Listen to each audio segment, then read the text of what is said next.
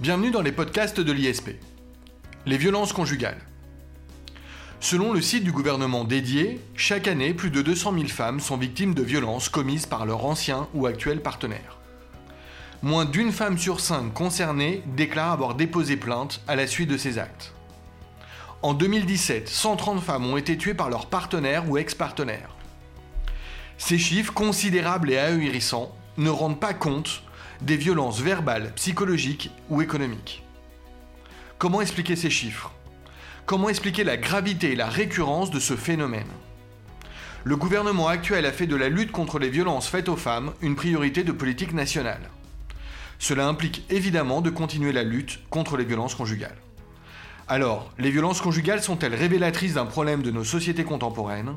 Révèlent-elles les lacunes et carences du dispositif légal en la matière? La réponse du droit est-elle suffisante? Peut-elle être améliorée? Pour répondre à ces questions, nous recevons Philippe Mazet et Franck Touré, respectivement professeurs de culture générale et de droit civil au sein de l'ISP. Philippe Mazet, bonjour. Franck Touré, bonjour. Bonjour. Bonjour. Messieurs, une première question que je vous adresse à tous les deux. Que faut-il entendre par les termes de violence conjugale? Existe-t-il une définition pertinente, des contours déterminés par cette notion? Philippe Mazet, peut-être en premier? Très bien. Alors merci, merci Jacob Bérébi.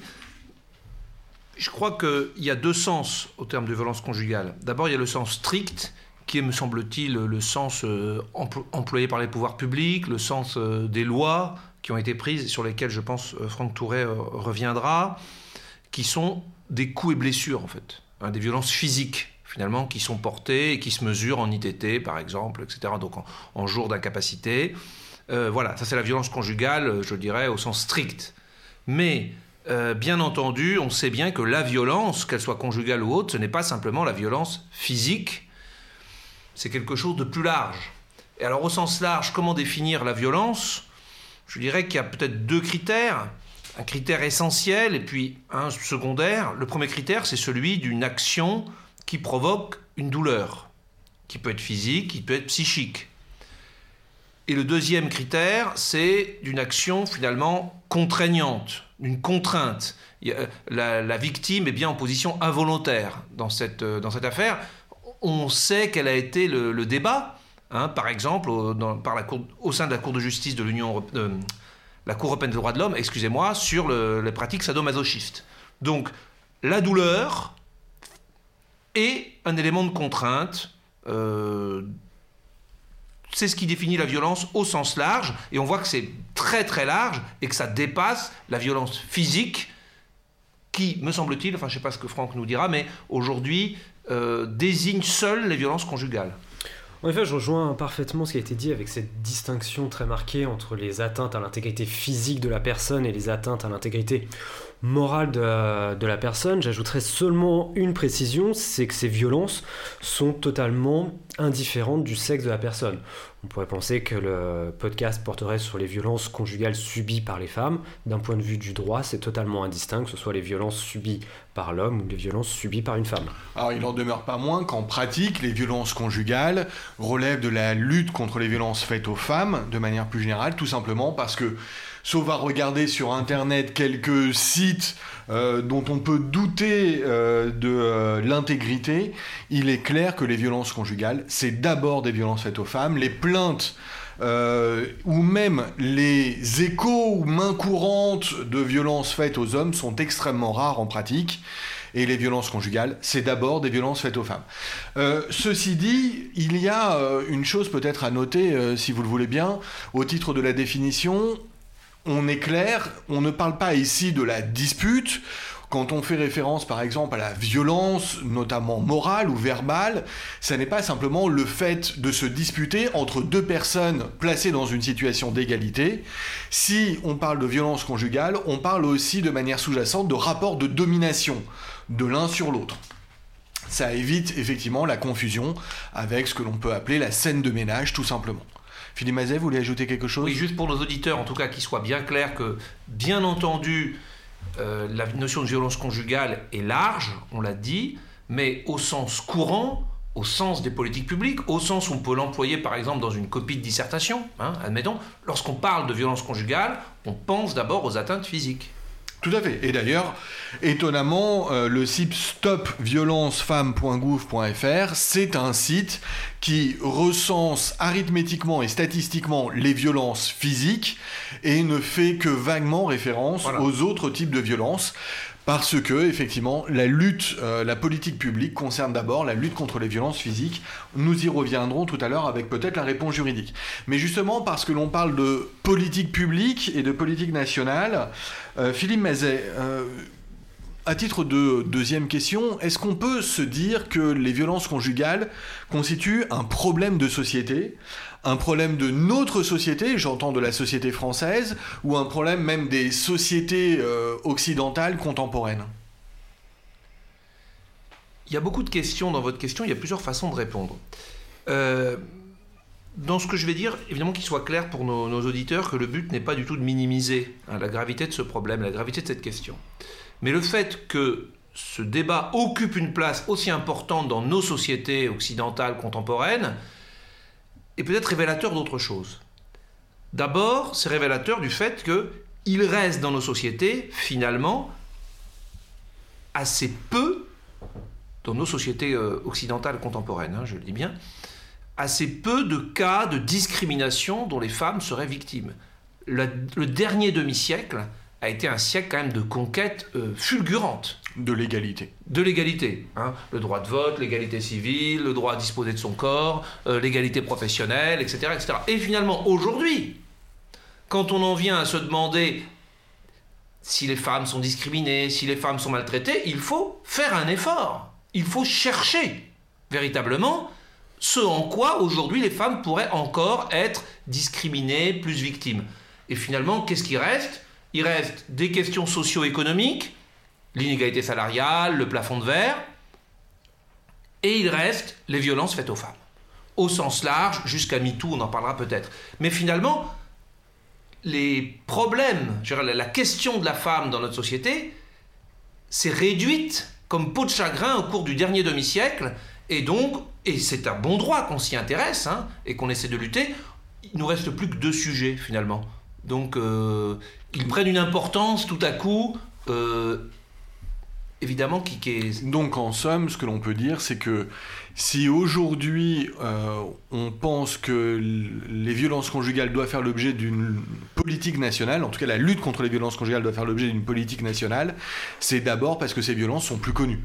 Bah écoutez, non, mais non, simplement parce que elles font partie des quelques éléments de discrimination désormais rares je suis désolé de le dire, hein, qui, qui, qui reste ou heureux de le dire. Oui, heureux de le dire. Non, mais de dire que c'est rare, on pourrait dire qu'on minimise pas du tout. Mais je veux dire, lorsque les femmes n'avaient pas le droit de vote, pas le droit de travailler sans l'autorisation de leur mari, pas le droit d'avoir de carnet de chèques, ne disposaient pas de leur corps, le principal sujet, et il y avait beaucoup de professions qui leur étaient interdites, le principal sujet, c'était quand même pas de se demander euh, si le, fait de se faire battre par son mari était la, la principale atteinte euh, aux droits des femmes dans la société.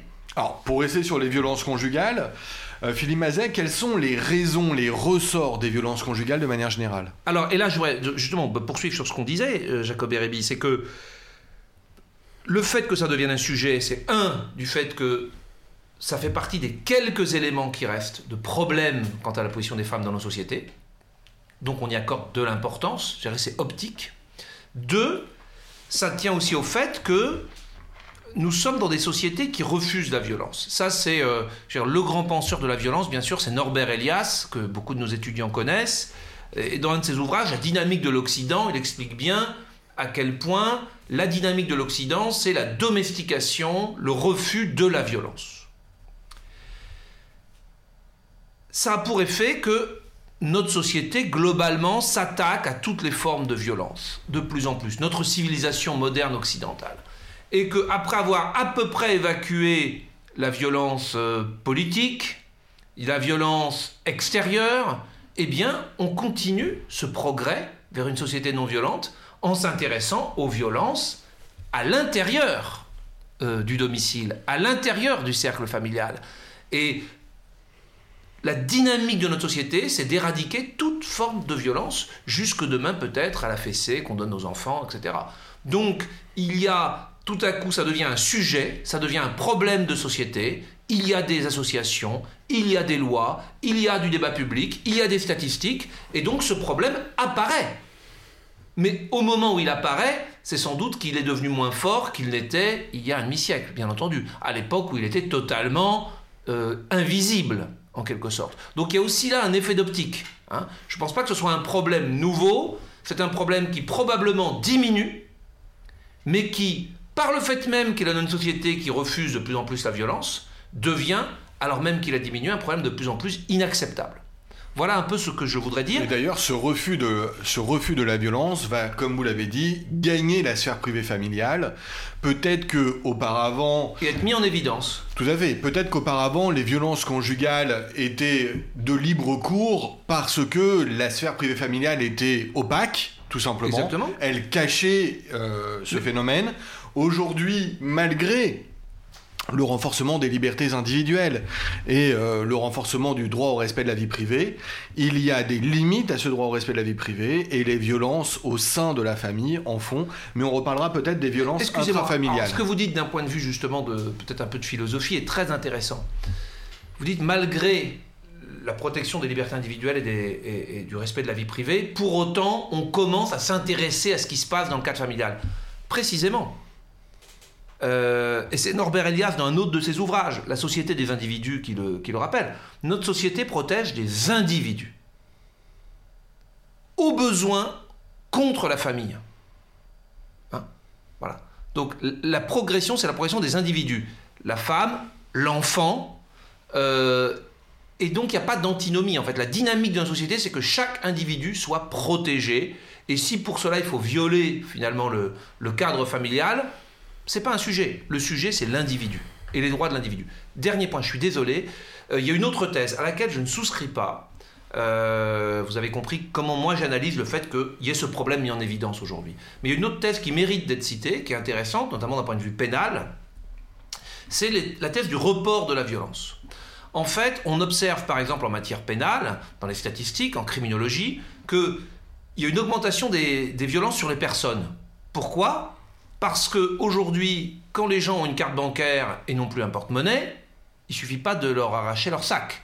Hein. Il faut les attendre au distributeur et leur taper dessus. Maintenant que les véhicules sont surprotégés d'alarmes, etc., on peut plus juste se contenter de prendre le véhicule et avec une atteinte au bien. On est obligé de faire du carjacking ou d'attendre la personne. Donc finalement, euh, il y a un report d'un certain type de violence qui sont interdites aujourd'hui du fait de mécanismes de protection vers d'autres violences. De même, certains défendent que euh, les violences domestiques vont augmenter par un effet de report, un peu comme ce que je viens de dire. À partir du moment où les violences extérieures sont de plus en plus non tolérées par la société, caméras de surveillance, des lois même sur les incivilités, hein, même quand on parle mal, on risque d'aller devant le juge, enfin quand même la violence est de plus en plus interdite à l'extérieur, eh bien elle se reporte là où elle est encore possible, euh, c'est-à-dire à, l'intérieur. C'est une thèse, c'est-à-dire la transposition de ce qu'on voit entre atteinte aux biens qui diminuerait au profit des atteintes aux personnes, reporter ça entre des atteintes à l'extérieur qui diminueraient au profit des atteintes à l'intérieur du cadre familial, c'est une analogie, c'est une thèse à laquelle je ne souscris pas, mais qui mérite de nourrir la réflexion. Alors justement, on parle de lutte contre les violences conjugales et on parle de la réponse qu'on doit donner, notamment pénale. La réponse juridique est-elle suffisante aux violences conjugales, Franck Touré? Commençons peut-être par nous demander ce que doit faire une victime de violences conjugales euh, d'un point de vue juridique avant de voir quel est l'arsenal.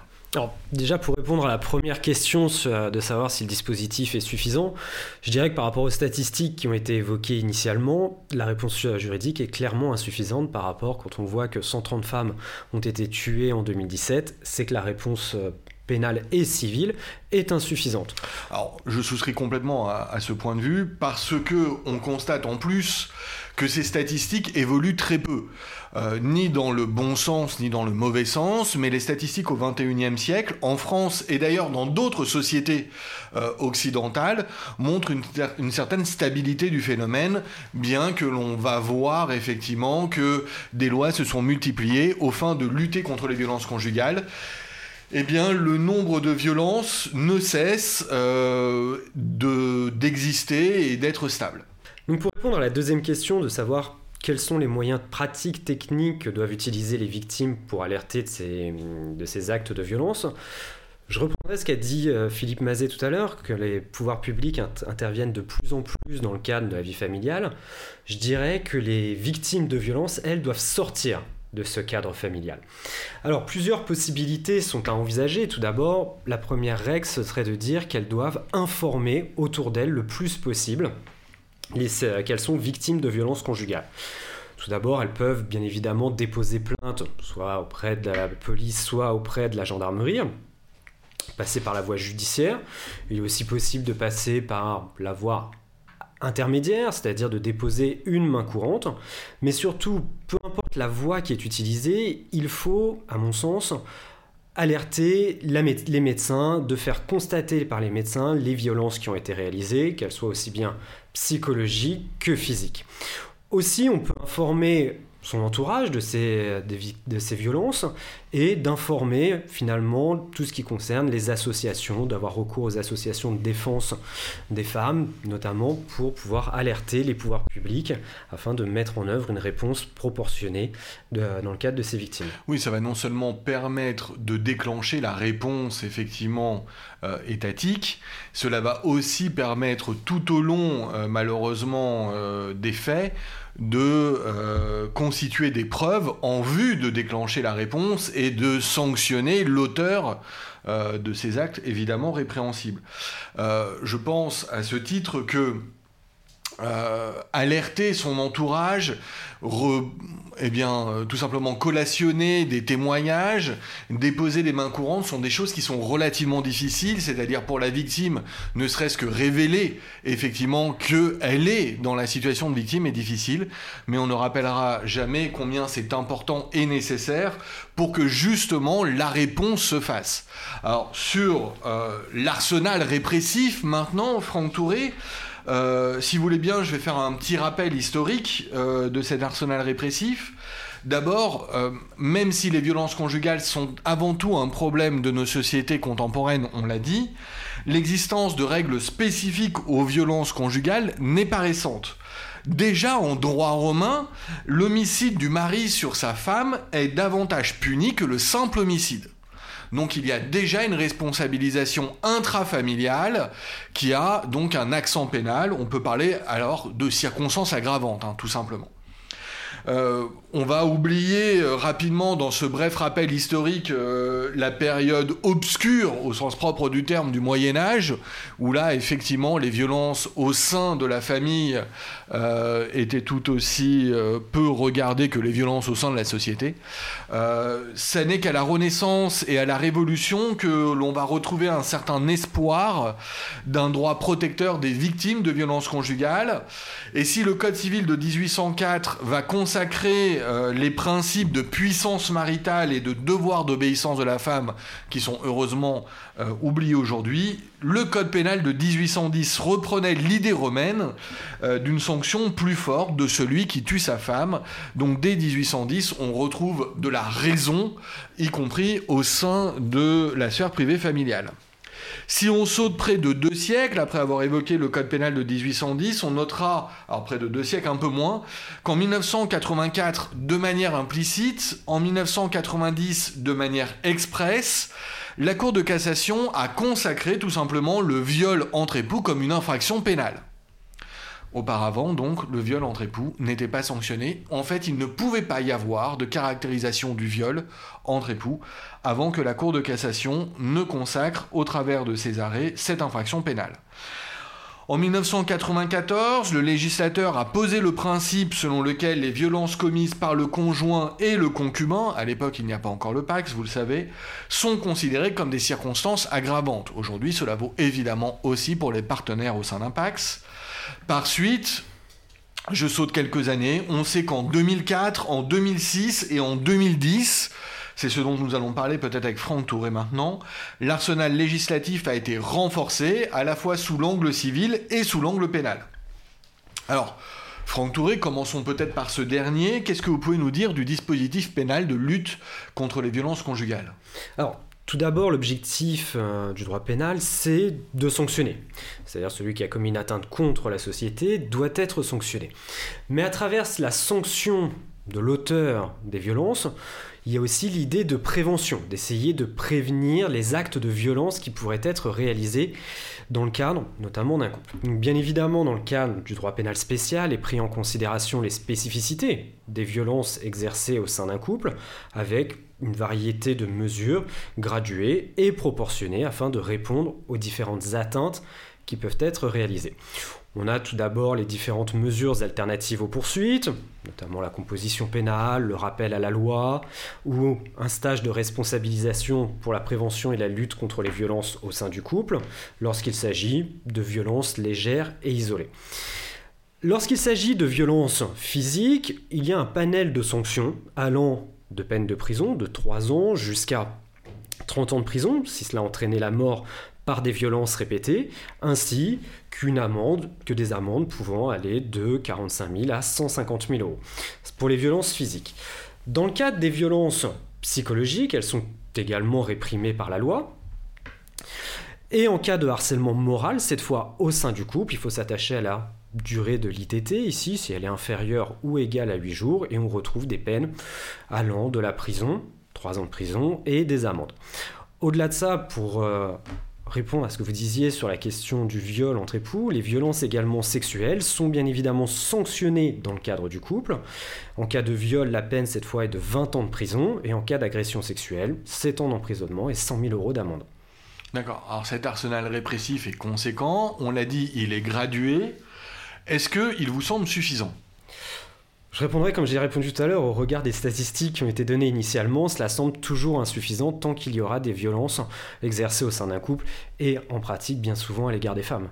Alors c'est presque un lieu commun de le dire, mais effectivement, il est largement admis par la communauté juridique que eh euh, ces sanctions pénales sont trop légères au regard de la gravité du phénomène et de sa récurrence et de sa régularité. Qu'est-ce que l'on peut dire, Franck Touré, du dispositif civil? Alors le dispositif civil, n'a pas du tout le même objectif. Ici, l'objectif n'est pas en tant que tel de sanctionner l'auteur des violences, mais a pour objectif de protéger la victime. Les différentes lois, aussi bien la loi de 2006, la loi de 2010 ou la loi de 2014, ont toutes eu pour objectif d'essayer de protéger au mieux les victimes de violences. Ainsi, et c'est le juge aux affaires familiales ici qui dispose de pouvoirs extrêmement larges pour protéger les victimes, notamment les femmes, et il peut prendre différentes mesures dans le cadre d'une ordonnance de protection qui, depuis la loi de 2004, doit être donnée dans, les meilleurs délais en tout cas. D'accord, une ordonnance de protection, c'est-à-dire C'est-à-dire que le juge, dans le cadre d'une requête, va rendre une ordonnance avec différentes mesures qu'il peut prendre. Il peut par exemple ordonner l'expulsion de l'auteur des, euh, des, violences. Il peut aussi prévoir des dispositifs de sécurité. Il peut également euh, éloigner les enfants, etc. Il peut prendre différentes mesures concrètes pour mettre un terme aux violences et surtout pour protéger la victime dans le cadre notamment du logement familial. D'accord. Euh, Excusez-moi Jacob Berbi, je pense qu'il faut insister sur l'importance, je crois, de ce dispositif civil. Parce que votre question tout à l'heure, c'était pourquoi euh, est-ce qu'on parle de ces, de ces violences dans nos sociétés? Qu'est-ce que ça révèle de nos sociétés? Il y a quelque chose d'important. C'est que notre idéal, c'est l'égalité des droits entre les hommes et les femmes. La liberté, l'indépendance, la non-dépendance, donc pour chacun. Or, ce qui fait mal à nos sociétés, à nos valeurs dans cette affaire, c'est qu'il y a des femmes qui sont victimes et qui ne peuvent pas faire valoir leurs droits finalement, qui n'osent pas aller voir la police ou la gendarmerie parce qu'elles ont peur. Peur de quoi? De perdre leur logement, de perdre leur famille. Et pourquoi est-ce qu'elles auraient plus peur que les hommes?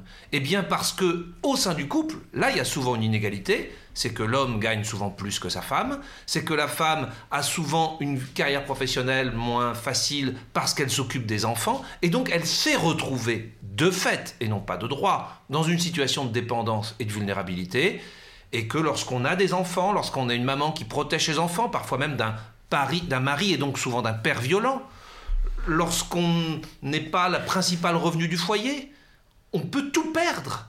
On pense à ses enfants, on pense à son logement, et précisément, et c'est en cela que à travers ces violences conjugales, se joue dans notre société quelque chose qui est vraiment très choquant pour nos valeurs. C'est ce sentiment d'être incapable de faire valoir ses droits, de ne pas être un citoyen égal aux autres finalement, parce qu'on se retrouve là au sein de la maison. On a beau être un sujet de droit et une citoyenne, en fait, on est encore largement dépendante. Et toutes ces mesures-là, justement, l'ordonnance de protection, le fait que c'est le mari violent, alors même que c'est lui qui paye, hein, le loyer bien souvent, qui est chassé de la maison, et non pas la femme, on s'occupe de la protection des enfants, tout ça, je crois que c'est vraiment très utile à côté bien sûr de la répression pénale. Merci Philippe Mazet. Franck Touré, vous voulez Oui, je voudrais rajouter quelque chose, je suis complètement d'accord. Sur la question de l'ordonnance de protection, d'un point de vue théorique, le dispositif, en théorie, permet de protéger la victime. En pratique, il y a une autre difficulté, c'est qu'il faut aller devant le juge. Et ça peut faire peur, en effet, comme vous disiez au niveau des victimes, d'aller saisir le juge, d'étaler d'une certaine manière sur la place publique ses problèmes conjugaux. Et c'est ça aussi la difficulté, c'est un problème d'accessibilité de la justice et d'accessibilité du droit. Je pense que la plupart des victimes, malheureusement, ne savent pas la procédure à suivre et ne connaissent pas le dispositif, et notamment cette question de l'ordonnance de protection. quand on est une maman, on craint aussi et surtout euh, de rentrer dans une mécanique qui va juste détruire sa famille. Tout à fait. Justement, ça nous amène peut-être à la question suivante. Euh, ces règles et, euh, et, ce qui en découle euh, révèlent peut-être l'une des imperfections du mode de pensée actuel dans le cadre de la lutte contre les violences conjugales. Est-ce qu'il est seulement possible de lutter contre les violences conjugales? Sans également penser à lutter contre les violences intrafamiliales, qui concernent aussi donc les enfants, ou encore de lutter contre les violences faites aux femmes en général. Est-ce qu'il y a une problématique des violences conjugales, ou est-ce que celle-ci n'est ni plus ni moins qu'une problématique qui se confond avec d'autres plus importantes, plus globales? Plus importantes non pas en gravité, hein, évidemment, mais plus importantes, on va dire, en quantité. Philippe Mazet peut-être? Euh, il me semble que pratiquement euh, un mari violent est souvent aussi un père violent. Je pense qu'il y a quand même une espèce de passage à l'acte. Lorsqu'on passe à l'acte de violence physique, je parle pour la violence physique, sur son épouse, je ne vois pas ce qui retient. Euh, judiciairement, pardonnez-moi Philippe Mazel de vous interrompre, euh, vous parlez de violence physique, ça vaut aussi pour les violences morales. Il a déjà été euh, admis par les juges que la violence physique exercée par exemple contre une femme, une mère, constitue nécessairement une violence morale à l'égard de ses enfants s'ils ont conscience de cette violence. Ce que je veux dire, c'est d'un point de vue plutôt de, criminologique finalement. Je pense qu'un homme violent, avec ses proches, euh, il n'est généralement pas, il réserve généralement pas ses faveurs euh, qu'à sa femme. Hein. Donc je pense que du point de vue pénal, euh, on a souvent affaire à des familles où la violence physique fait partie de, du quotidien. Et de ce point de vue-là, la question de la violence conjugale, en fait, est très liée à la violence intrafamiliale. intrafamiliale sur les enfants parce qu'il y a les mêmes auteurs. Voilà. Et de toute façon, s'il y a déjà des violences au sein du couple, où il y a de toute façon un risque à l'égard des enfants et au niveau de la famille de manière plus euh, générale. Exactement. Donc il y, a, un problème de violence intrafamiliale. Maintenant, donc oui, ces deux choses sont liées, mais votre question, Jacob Erebi, c'était un peu où Est-ce qu'il faut rattacher la violence conjugale aux violences intrafamiliales ou aux violences faites aux femmes en général? Je dirais que c'est et. Il y a le lien qu'on vient de voir avec les violences conjugales, enfin les violences intrafamiliales à destination des enfants, bien sûr, mais il y a aussi un lien avec les violences faites aux femmes ou les discriminations vis-à-vis des femmes. Vous savez, en, bon, en culture générale, on pose souvent la question, finalement, est-ce que c'est bien la parité? Est-ce que c'est bien la discrimination positive vis-à-vis des femmes, alors que notre idéal, c'est l'égalité de tous devant la loi? Est-ce qu'on n'a pas remis en cause l'idée républicaine d'égalité dès lors qu'on fait des discriminations positives? Et à ce moment-là, pourquoi on n'en fait que pour les femmes et pourquoi on n'en fait pas pour telle ou telle euh, minorité discriminée? Eh bien, il y a une réponse qui est celle, je crois, que nos auteurs doivent, nos éditeurs doivent avoir en tête. C'est que les discriminations vis-à-vis des femmes sont d'une nature assez différente des autres discriminations. Pourquoi? Parce que pour les autres discriminations, finalement, les solutions semblent souvent être d'ordre économique et social. Il y a des discriminations vis-à-vis de telle minorité, de tel groupe, etc. Mais généralement avec euh, une bonne politique du logement, une bonne politique de la formation, ou des personnes de ces minorités qui se retrouvent dans des bonnes positions, bizarrement, il n'y a plus de discrimination. Les discriminations dans la société sont souvent une question économique et sociale, in fine alors que les violences faites aux femmes, on parle de la violence, mais on peut aussi parler des inégalités salariales, ou de toutes les autres, du harcèlement sexuel, moral, de toutes les choses dont les femmes sont victimes, ça transcende le milieu économique et social. Vous pouvez être une femme qui a très bien réussi dans la vie, qui est très diplômée, qui a euh, une fortune personnelle, qui a tout ce que vous voulez, vous pouvez être victime de violence. À la maison, vous pouvez être victime de harcèlement. Vous êtes déjà victime d'une inégalité salariale par rapport à vos collègues aussi bien formés que vous. Il y a quelque chose de différent qui fait que la violence, la discrimination vis-à-vis des femmes ne serait pas réductible à une question économique et sociale, mais aurait un caractère plus profond, plus anthropologique, auquel il faut s'attaquer spécifiquement, ceux qui font des politiques spécifiques vis-à-vis des femmes, que l'on ne fait pour personne d'autre, par exemple la discrimination positive. Voilà, donc je veux dire, les violences faites aux femmes, c'est à la fois lié aux violences familiales, bien sûr, mais c'est aussi lié à ce quelque chose qui fait que même dans nos sociétés, la question des discriminations, des choses que les femmes subissent, a un caractère spécifique différent de ce que subissent d'autres groupes. Alors, on va y revenir. Euh, avant cela, peut-être, euh, Franck Touré, Qu'est-ce que vous pouvez nous dire des violences intrafamiliales et des violences sur enfants d'un point de vue juridique et judiciaire? Alors, dans le cadre des violences exercées à l'égard des enfants, le juge, spécifiquement le juge des enfants, a un rôle essentiel à jouer ici et il va poursuivre un seul objectif, ça va être de protéger l'intérêt supérieur de l'enfant. C'est-à-dire lorsque la santé, la sécurité, la moralité de l'enfant sont en danger, il va pouvoir prendre des mesures concrètes afin de protéger l'enfant. Et il dispose une fois de plus d'un large panel de mesures qu'il peut prendre, à l'image des mesures qu'il pouvait prendre dans le cadre du couple. Il va pouvoir prendre les mêmes mesures à l'égard de, l'enfant pour le protéger. Et je pense notamment au service administratif, aux services sociaux, à l'ASE, qui va également jouer un rôle essentiel en matière de protection de l'enfance. D'accord, et ces mesures par exemple, ça peut être des mesures d'éloignement, des mesures de placement, ou de maintenir l'enfant dans le logement familial avec une mesure d'éloignement, d'utiliser des systèmes de vidéosurveillance, etc. D'accord. Euh, Philippe Mazet, pour reprendre ce dont on parlait il y a quelques minutes, sur les violences faites aux femmes, donc cette fois-ci dans un prisme peut-être un peu plus général que les simples violences conjugales, euh, on observe depuis le début du mouvement MeToo en octobre 2017 que le nombre de violences connues et portées à l'attention des services euh, de police et de gendarmerie ont augmenté, et notamment quand il s'agit de violences sexuelles. Cette augmentation, tout simplement des plaintes, hein, puisque c'est ce dont il s'agit, est de 23%. Qu'est-ce qu'il faut penser de cette augmentation et qu'est-ce qu'il faut penser de ce mouvement MeToo? Bah, Je dirais trois choses. Une chose très positive, une petite réserve, et puis quelque chose finalement un peu de, de l'ordre du fatalisme. Une chose très positive, euh, c'est très bien.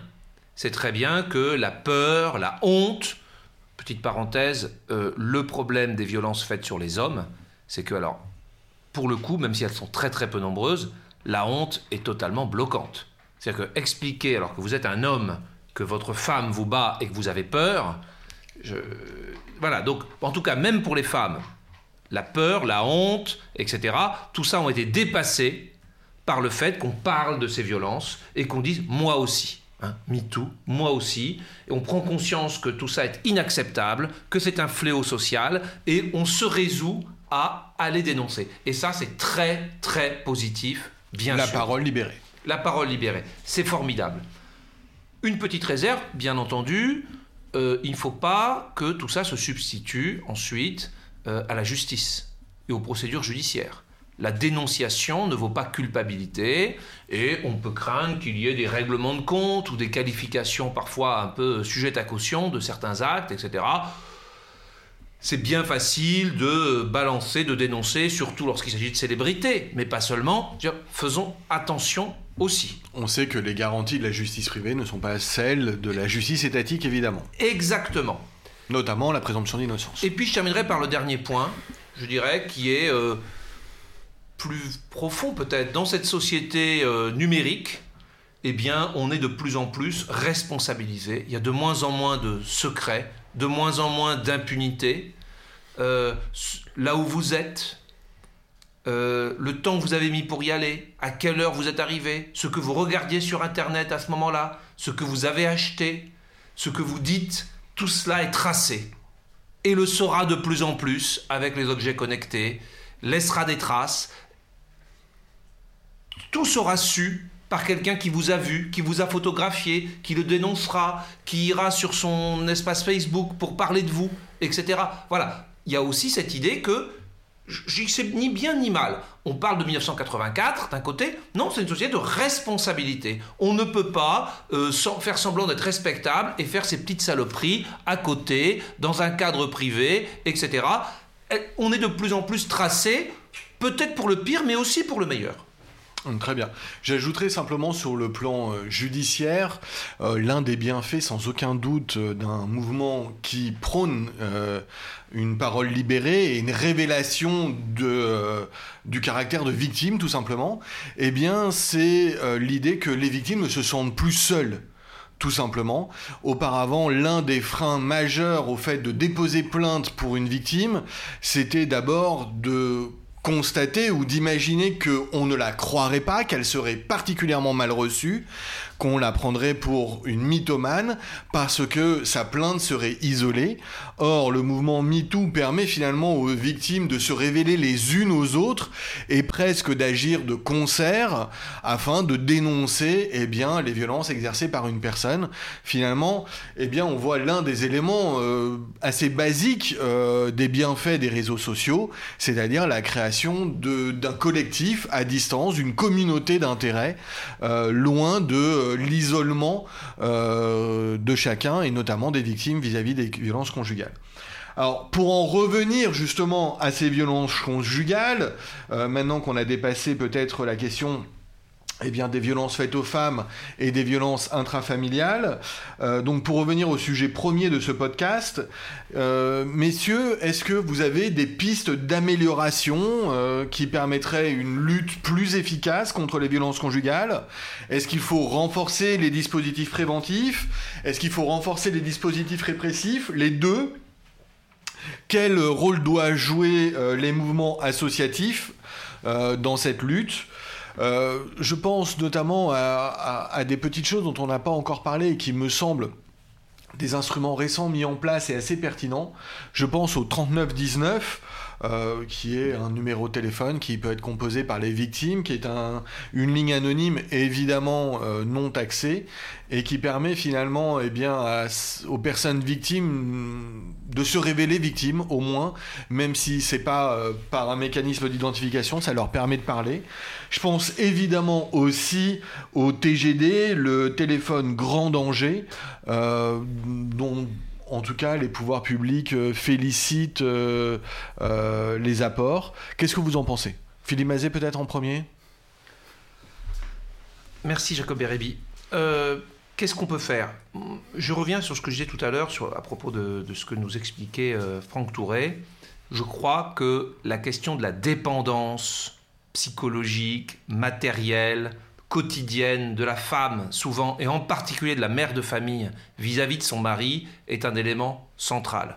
Donc il faut tout ce qui pourra continuer à être fait pour l'égalité salariale, pour le, un meilleur partage des tâches, notamment l'éducation des enfants au sein du couple, pour plus d'équilibre de ce point de vue, tout ça donnera plus de marge de manœuvre aux femmes qui à un moment vivent l'inacceptable et oseront prendre un risque. Il faut aussi, je pense, informer beaucoup sur le fait que oui, il faut dénoncer, bien sûr, mais ensuite que on ne va pas perdre son logement, on ne va pas perdre sa, famille, euh, euh, la vie va continuer. La vie va continuer.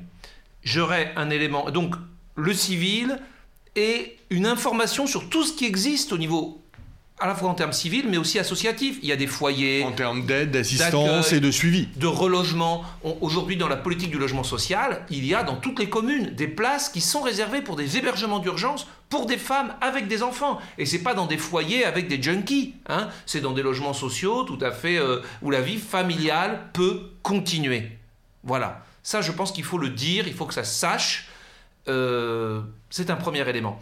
Le deuxième élément, c'est un élément plutôt de vigilance. Excusez-moi, un nobody's perfect, mais c'est un peu le professeur de culture générale qui, qui parle. Un élément de vigilance sur ce phénomène que l'on appelle le retour du religieux dans nos sociétés. On sait bien que les religions ont plutôt une vision, on va dire, essentialiste de la différence entre les hommes et les femmes. Hein, les hommes, c'est comme si, les femmes, c'est comme ça. Et que c'est généralement une conception qui tourne pas forcément aux avantages de la liberté et de l'indépendance de la femme. Donc, retour du religieux, et dans toutes les confessions. Hein. c'est vrai qu'il y a certaines confessions qui sont un peu plus en avance dans notre société, mais elles seront toutes concernées le retour du religieux, qui est une tendance de fond des sociétés occidentales, crée de nouvelles vulnérabilités euh, au sein du couple quant à la place de la femme, à l'infériorité, à la dépendance, au statut de la femme vis-à-vis de son mari. Et là, il faut être vigilant parce que ça fera un motif supplémentaire pour la femme de ne pas dénoncer, de ne pas finalement dénoncer ses péchés en quelque sorte. Hein. il faut faire très attention à ça dans certains milieux, dans certains quartiers, dans certaines communautés.